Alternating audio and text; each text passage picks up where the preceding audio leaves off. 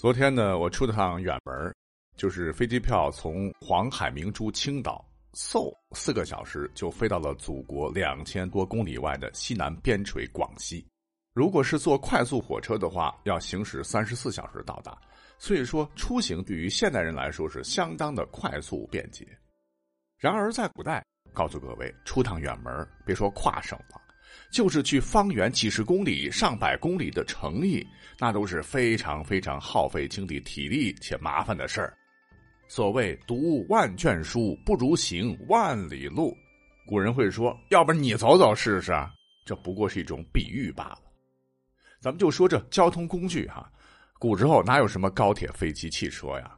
如果说你家里有钱，家底厚实，那还行，可以坐自家的马车、牛车出行。古代车的这个轮子都是木轮木轴哈，这个马车的速度呢，主要是看马的速度，马越好，车速越快，最快颠簸颠簸速度是超不过二十里。然后呢，再刨去马喝水、吃草料、休息的时间，一般马车顺风道的话，平均一天是一百多里是可以。牛车呃，虽然说是稳当点儿，但木那速度对吧？老牛呢，确实最快能跑出几十码的速度，但是呢，不能一直保持着速度。大部分路上都是慢悠悠的，一小时最多五六公里吧，跟人走的差不多。好处呢，就是古时候道路哪有柏油啊，都是坑坑洼洼的，走得慢舒适，不会让你这个颠的肝颤。乘坐的人呢，还可以欣赏两边风景。那再快点的话啊，你可以直接骑着马出远门，最多呢是一天九十六公里左右。我们就以隋唐为例，当时啊，为了传递讯息、运送物件全国各地呢都设有驿站，可作为骑马换乘歇脚的地儿，大致是三十里设一驿站。路驿快马一天走六驿就是一百八十里，最快快马加鞭十万伙计不停的换新马接力，就是日行三百里。所以可以推断出古人骑马行路的速度，平均就是一天一百八到两百里。骑马也累啊！再说蹬着马蹬，两腿得夹紧，呈半弯曲状态，那胯部一天颠下来，真的会蛋疼。那你会说，那马我就不骑了呗？我坐船行不行啊？哎，顺水当然快了，千里江陵一日还。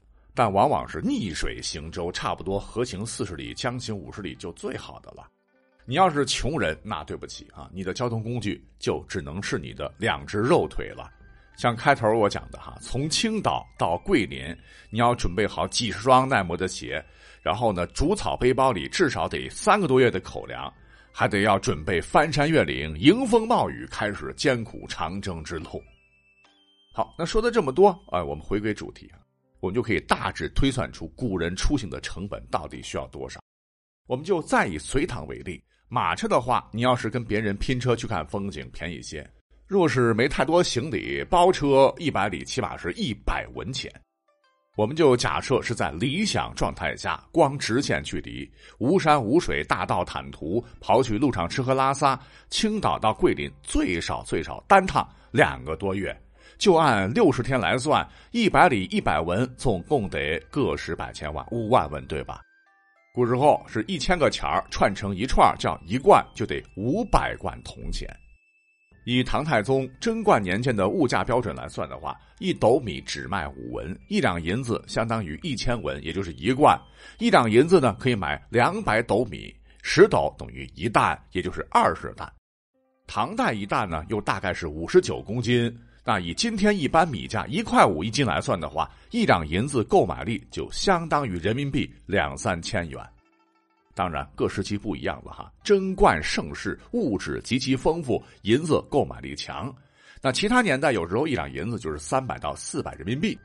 那这么一推算，一两银子一贯的话，从山东青岛去游览一番甲天下，唐叔乘坐马车单趟花费竟然高达十万之巨。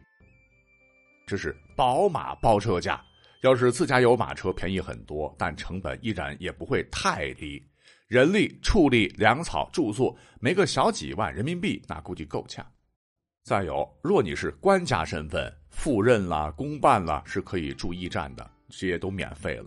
但即使如此，你从历史上看，有不少官员是年老体弱，或途中受风寒、染热疫，死在更改管辖或赴任的半道上。所以这一路啊，你是拿命来拼。那如果你不着急的话，啊，成本想降一大半的话，你可以选择牛车，稳当，少受罪。好，讲到这儿，那你会说，如果回到古代，豪华公务舱我坐不起，那干脆租匹马，就相当于降舱为商务嘛。我身强力壮，自己骑着走就好了。哎，咱也别去几千公里之外的地儿了，几百公里总行了吧？那以我们今日 G 字头来打头的高铁啊，时速三百公里来算，成本就是每人每公里零点七四元，一两个小时之内就能到达目的地。古时候，你马再快，你也得住宿吃饭两三天行程是不？至少花上上千元是肯定的。那你又会说了，干脆我走水路吧，不包船，水路最便宜，也行。但水文情况复杂啊，不是每一段都能一泻千里，大部分都是逆水行舟，船速不快哈，一天平均三四十公里。那七八百公里现在看起来较为轻松，可是，在古代水路就得十几天呢，吃住在船上也得七八百至少。最后你说，刚才你讲了。而若我是劳苦大众，那我步行总可以了吧？可以啊，风餐露宿 OK 的话，要是七八百里的这个路程，平均一小时，咱们是三到五公里吧？各位算算，你什么时候能走到？成年人粮食你肯定得背足啊。轻体力者，现代人一天就得吃大约五两米饭、半斤肉食、一斤蔬菜和水果。古人行路没这待遇，吃干饼子、干馍馍，行路费体力，怎么也得一斤吧？那你这出门一两个月不带重达三四十五斤的粮食，你说你不饿死了吗？粮食也要钱啊，这也是成本呐。